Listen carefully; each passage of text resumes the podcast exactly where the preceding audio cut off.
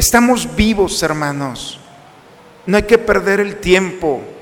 Esta vida se va muy pronto.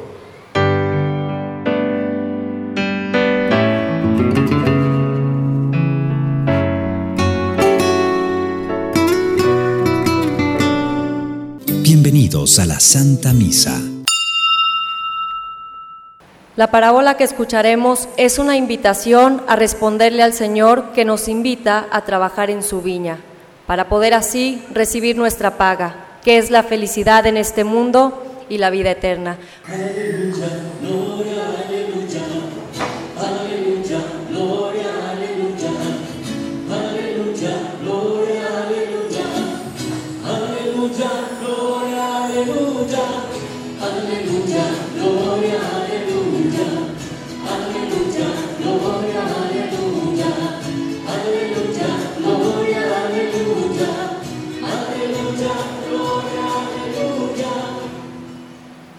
Abre, Señor, nuestros corazones para que comprendamos la palabra de tu Hijo.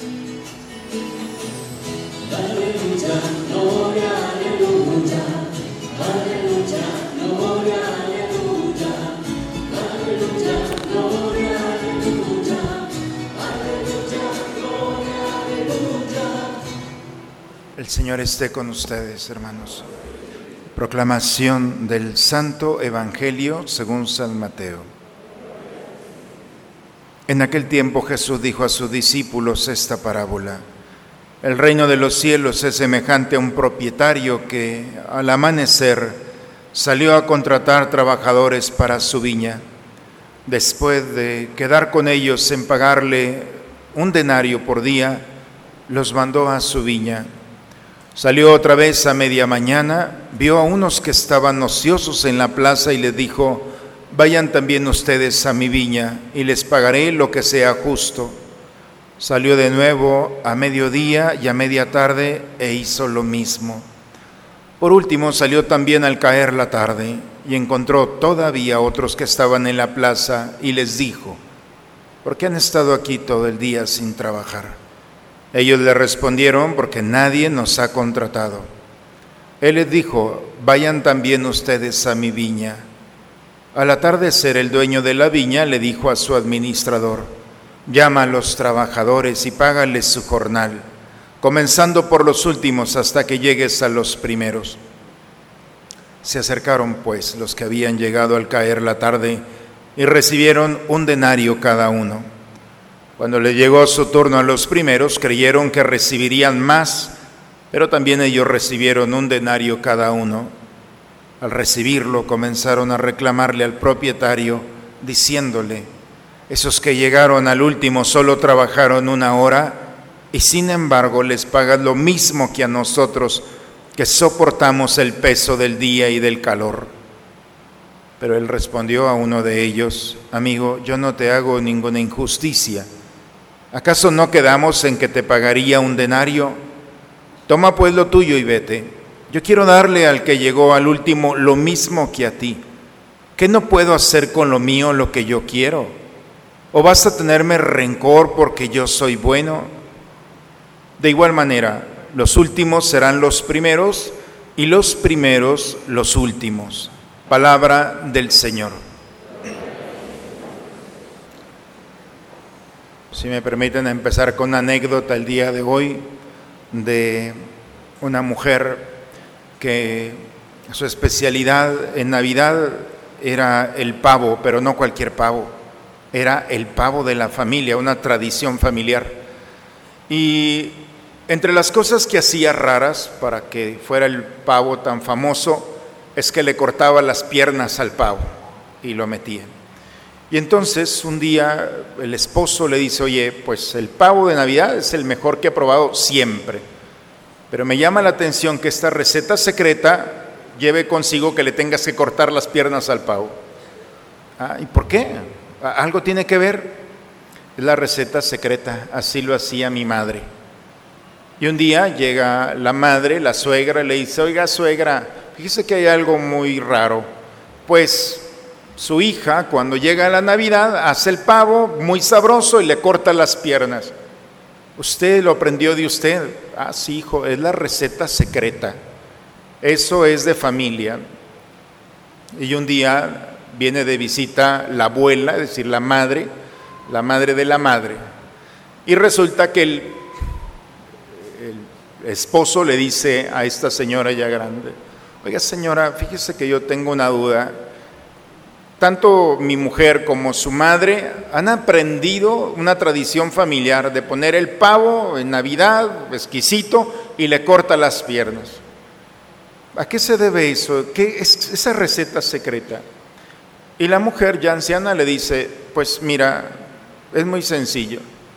Cuando estábamos chicos y yo tenía en aquel tiempo una estufa, era muy pequeña, no teníamos dónde poner entonces, para que el pavo pudiera entrar en el horno, teníamos que quitarle las piernas. Y así entraba el pavo y después entraban las piernas. Esa es la solución. No era receta secreta, era una cuestión práctica.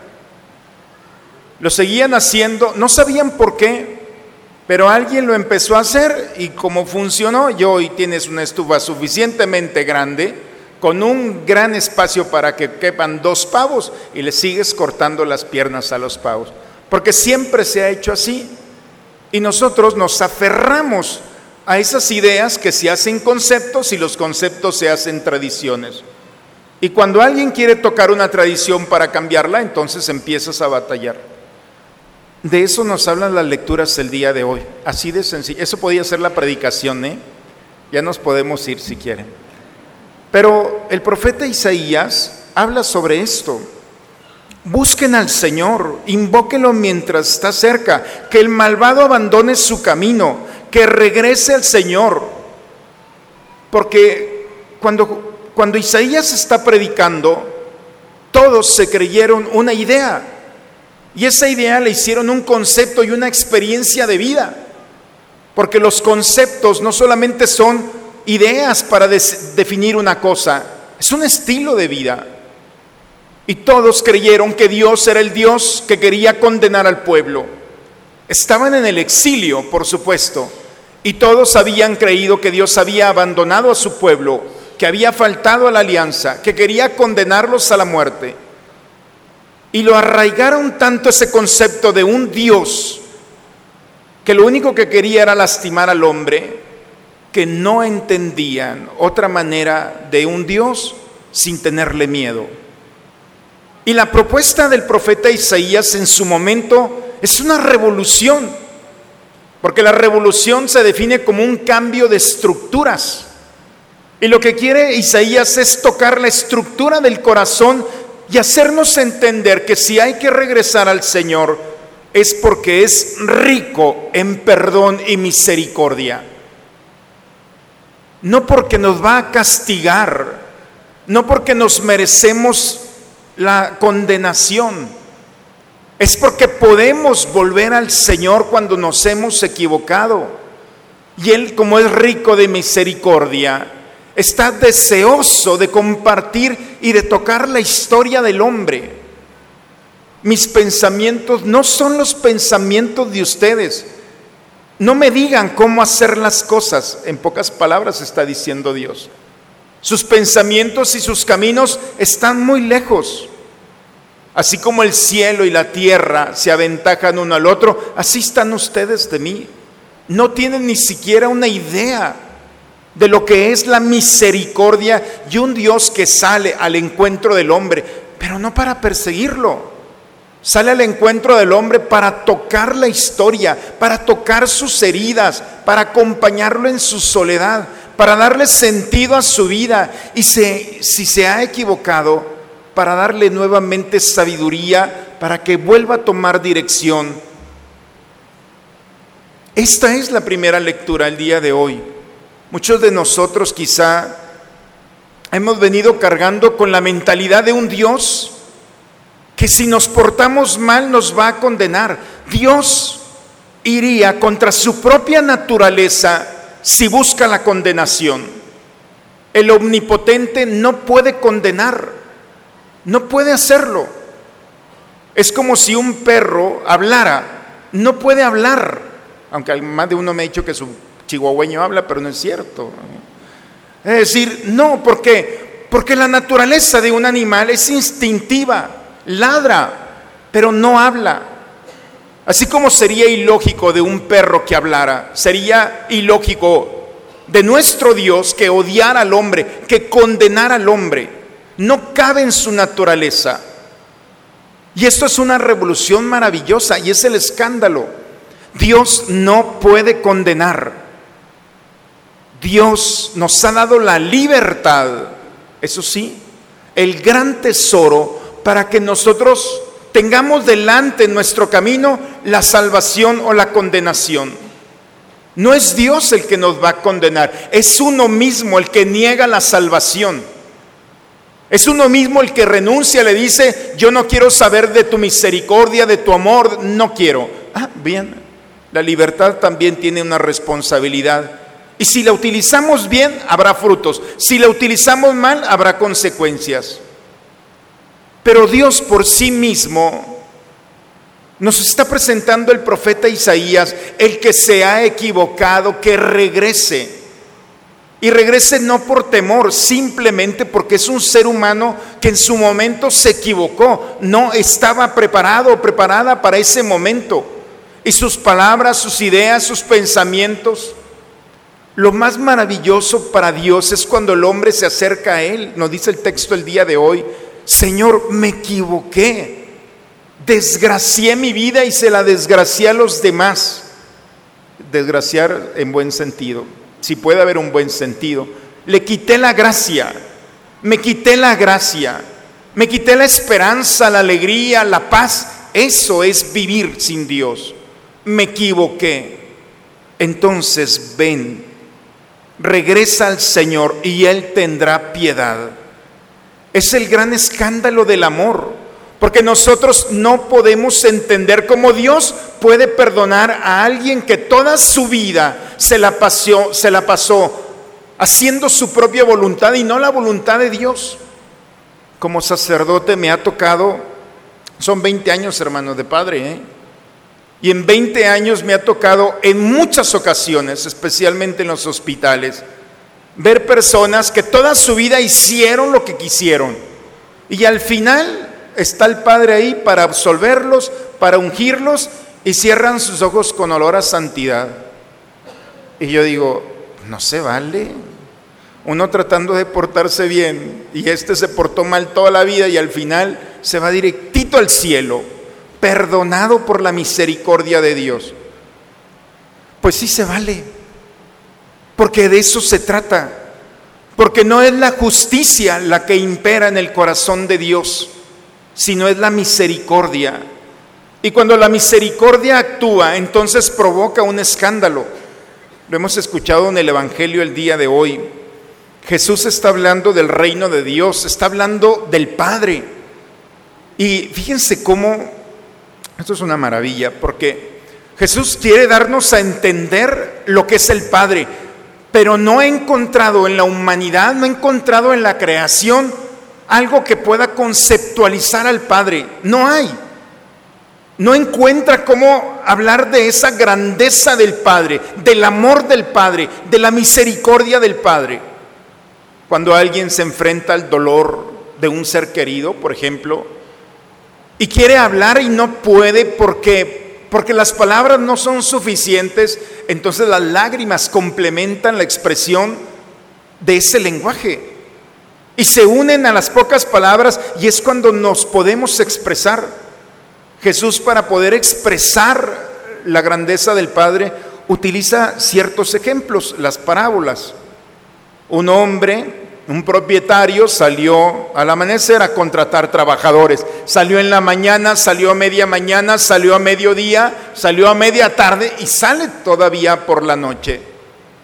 A todos les quedó de pagarles, especialmente a los primeros, un... Eh, una cantidad, iba a decir un euro, pero no es un euro, quisiera, y un denario, es decir, el pago de un día suficiente para llevar el pan a la casa.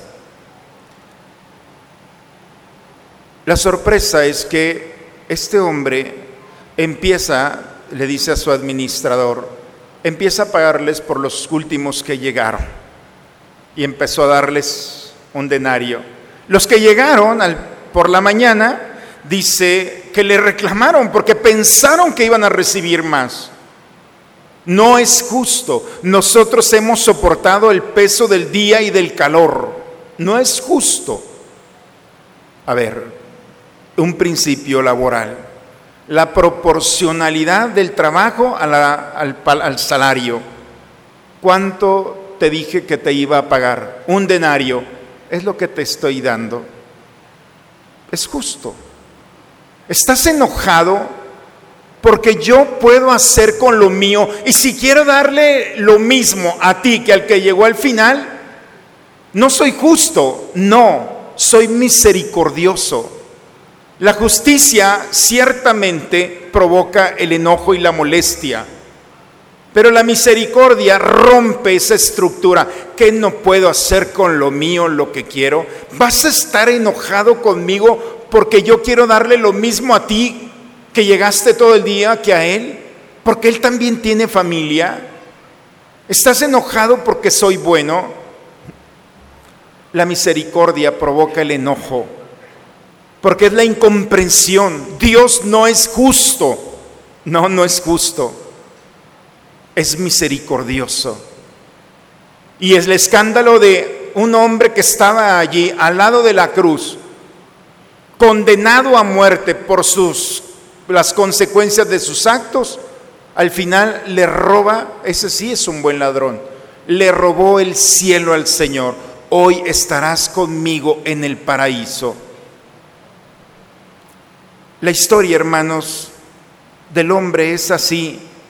¿Cuándo va a llegar el Señor a invitarnos a trabajar en su mies, en su viña? Trabajar para el Señor, vivir en el Señor, comer con Él, hablar con Él, compartir todo con Él. ¿Qué no es tan atractivo? Muchos de nosotros hemos crecido desde muy pequeños, hemos crecido con la semilla de la fe. Tuvimos un abuelo, una abuela, unos papás que depositaron en nosotros la semilla de Dios. Y la semilla de Dios no es una carga, estos hombres estaban en la viña de Dios y estaban enojados. Era una, una carga trabajar para Dios, vivir con Él, estar con Él. ¿Qué para nosotros es un peso nuestra fe? ¿Qué para nosotros no hay una recompensa verdadera ya el estar con el Señor, el vivir en su presencia, el sostener nuestra vida a través de su fuerza y de su amor? ¿Que no es atractivo ser parte de la iglesia? Esta es la viña de Dios. Y nosotros hemos sido afortunados porque todos en un momento determinado hemos llegado al encuentro a trabajar con Él. Y ha ido a nuestro encuentro para invitarnos, no para complicarnos nuestra existencia. Invitarnos para qué? Para ser partícipes de su amor, para ser partícipes de su misericordia para ser partícipes de ese Dios que sale en cada paso, en cada respiración, en cada decisión, ahí está perfeccionando nuestra historia. Ese es el trabajo de Dios con nosotros. No podemos vivir enojados.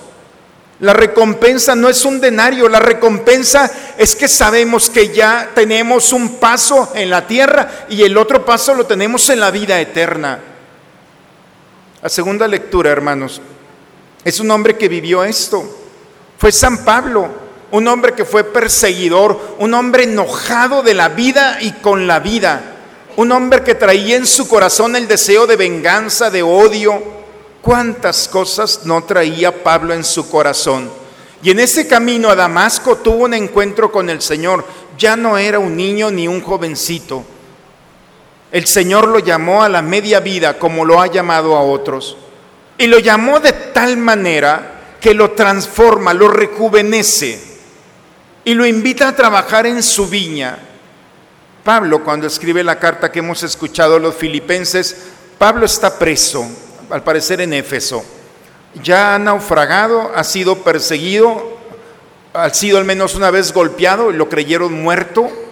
ha pasado hambres, ha sido abandonado por muchos de los que lo seguían, sus discípulos. Tiene todas las razones para reclamarle a Dios, ¿para qué me invitaste a tu viña? Todas, más que nosotros, ¿eh? Sin embargo, no hay una sola expresión de molestia y de enojo con Dios. Al contrario, es una preciosidad el texto el día de hoy. Ya sea por mi vida, ya sea por mi muerte, yo voy a glorificar a Dios. No importa cómo me trate la vida, el culpable no es Dios. Y si hay algo que voy a hacer en todo momento, es reconocer la grandeza de Dios y yo lo glorifico. Porque es muy fácil alabar y bendecir a Dios. A veces se nos olvida, pero es muy fácil cuando las cosas están bien. Pero cuando las cosas están mal, glorifica a Dios en la deuda impagable, glorifica a Dios en la enfermedad, glorifica a Dios cuando falta el trabajo, glorifica a Dios cuando el ambiente familiar se ha fracturado, cuando hay, no estoy revelando aquí las confesiones. Pero en esos momentos que tienes una razón para reclamarle a Dios, glorifícalo en la vida y en la muerte. Atrévete a hacerlo. ¿Por qué? Porque si yo, dice Pablo, porque si yo me dieran a escoger, yo hubiera deseado hace mucho tiempo morir, porque sé que morir es una ganancia. Pablo ya solucionó el problema de la muerte. Como ya ha estado en momentos muy críticos cercanos a la muerte, ya entendió que la muerte no es una amenaza, que es un acontecimiento histórico, que va a llegar. Tiene una certeza, va a llegar la muerte. La incerteza es que no sabe cuándo.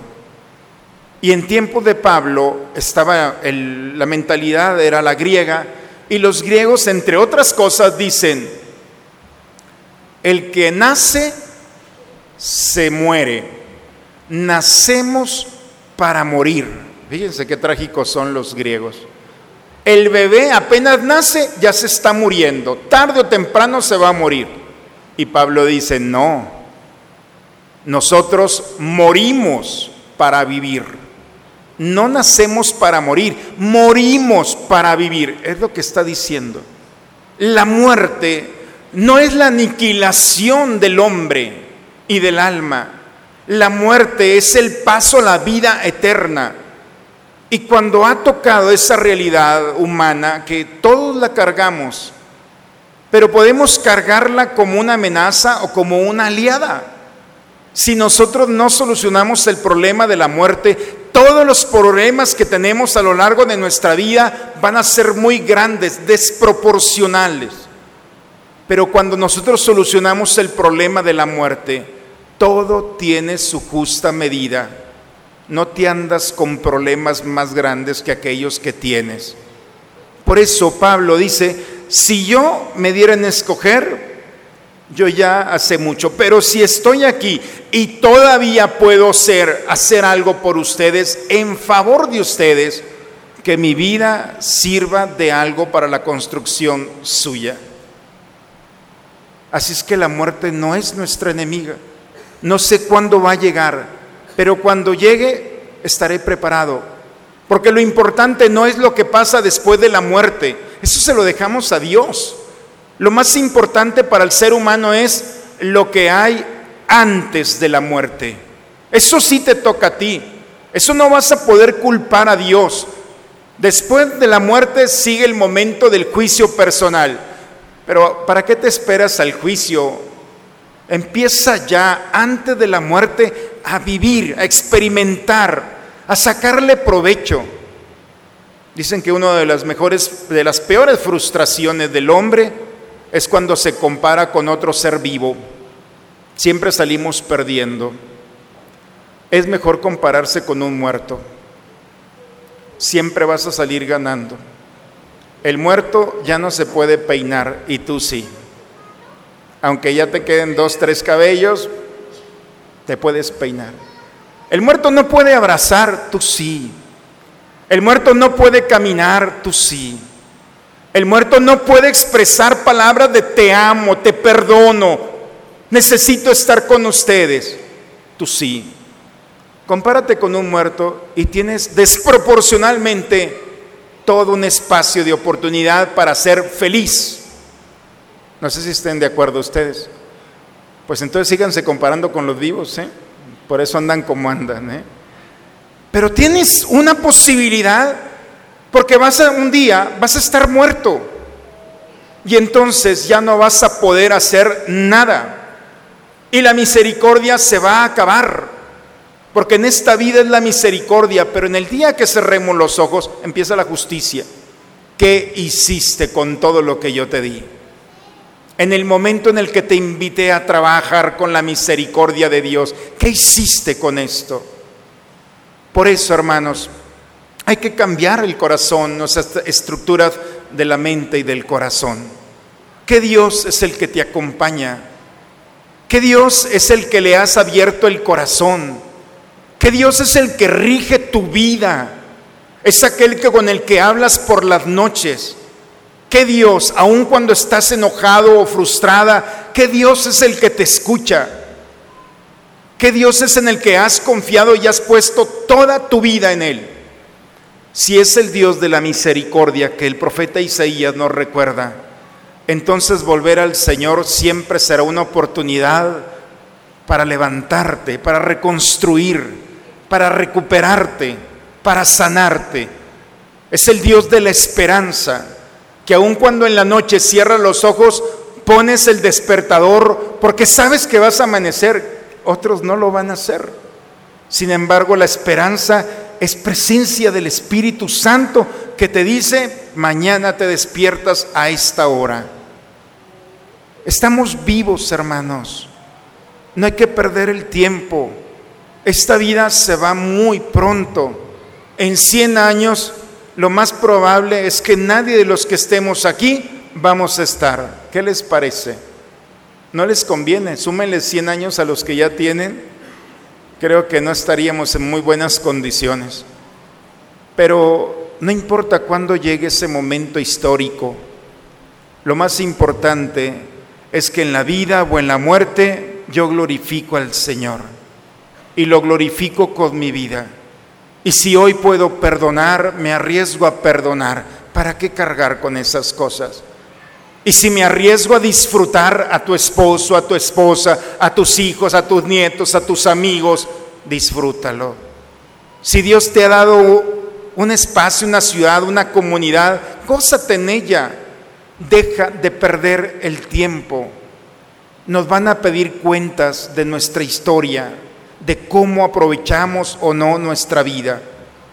Ojalá que el día que el Señor te llame, llegues cansado, cansada de haber amado, porque también amar cansa, pero la recompensa será la eternidad. El descanso es la palabra más bonita porque significa contemplar, contemplar a Dios y recuperarnos en Él para la eternidad. En el nombre del Padre, del Hijo y del Espíritu Santo. Amén. Padre, me pongo en tus manos, haz de mí lo que quieras, sea lo que sea, te doy las gracias. Estoy dispuesto a todo, lo acepto todo, con tal que tu voluntad se cumpla en mí y en todas tus criaturas. No deseo nada más, Padre te encomiendo mi alma, te la entrego con todo el amor del que soy capaz, porque te amo y necesito darme, ponerme en tus manos sin medida, con una infinita confianza, porque tú eres mi Padre. A quienes alimentas, Señor, con tus sacramentos, confórtanos con tu incesante ayuda para que estos misterios, a través de ellos recibamos el fruto de la redención y la conversión de nuestra vida por Cristo nuestro Señor. El 7 y el 8 de octubre tendremos el retiro de evangelización aquí en nuestra parroquia, en la capilla de San Pedro. ¿Quién de ustedes, hace cuánto tiempo, sería la pregunta, no hacen un retiro? ¿Hace dos meses? ¿Cinco años? ¿Diez años? Un coche pasa al servicio cada cinco mil kilómetros, ¿cierto? Diez mil. El cristiano a veces no vamos al servicio en 20 años. ¿No se han dado cuenta? Ya se desvielaron. Traen una humadera que nomás porque no se detienen, pero vienen contaminando todo. No es posible que nos acostumbremos a no hacer un alto para arreglar las cosas del alma. El 7 y el 8 es una experiencia de encuentro con el Señor. Sábado de 9 a 9 de la noche. Se van a dormir a casa. Domingo de 9 a 6 de la tarde. Un fin de semana en el taller, no. Cambio de aceite y filtro, sistema de todo vas a quedar. La experiencia de evangelización es una experiencia querigmática es decir, es la experiencia de los primeros cristianos. Ojalá en sus agendas hagan un tiempo. Ya, ya basta, ya, ya fue suficiente. Si no te has dado cuenta, yo creo que pregúntale a los demás. Y hay que saber conducir nuestra vida. El Señor esté con ustedes. La bendición de Dios Todopoderoso, Padre, Hijo y Espíritu Santo, descienda sobre ustedes, sobre sus familias y permanezca siempre. Hermanos, hoy el Señor nos invita a vivir con conceptos e ideas frescas. Esa es obra del Espíritu Santo. Que el Espíritu Santo ilumine nuestro caminar y en esta semana logremos disfrutar y hacer la voluntad de Dios. Vayamos en paz, la misa ha terminado. Una excelente semana para todos, hermanos.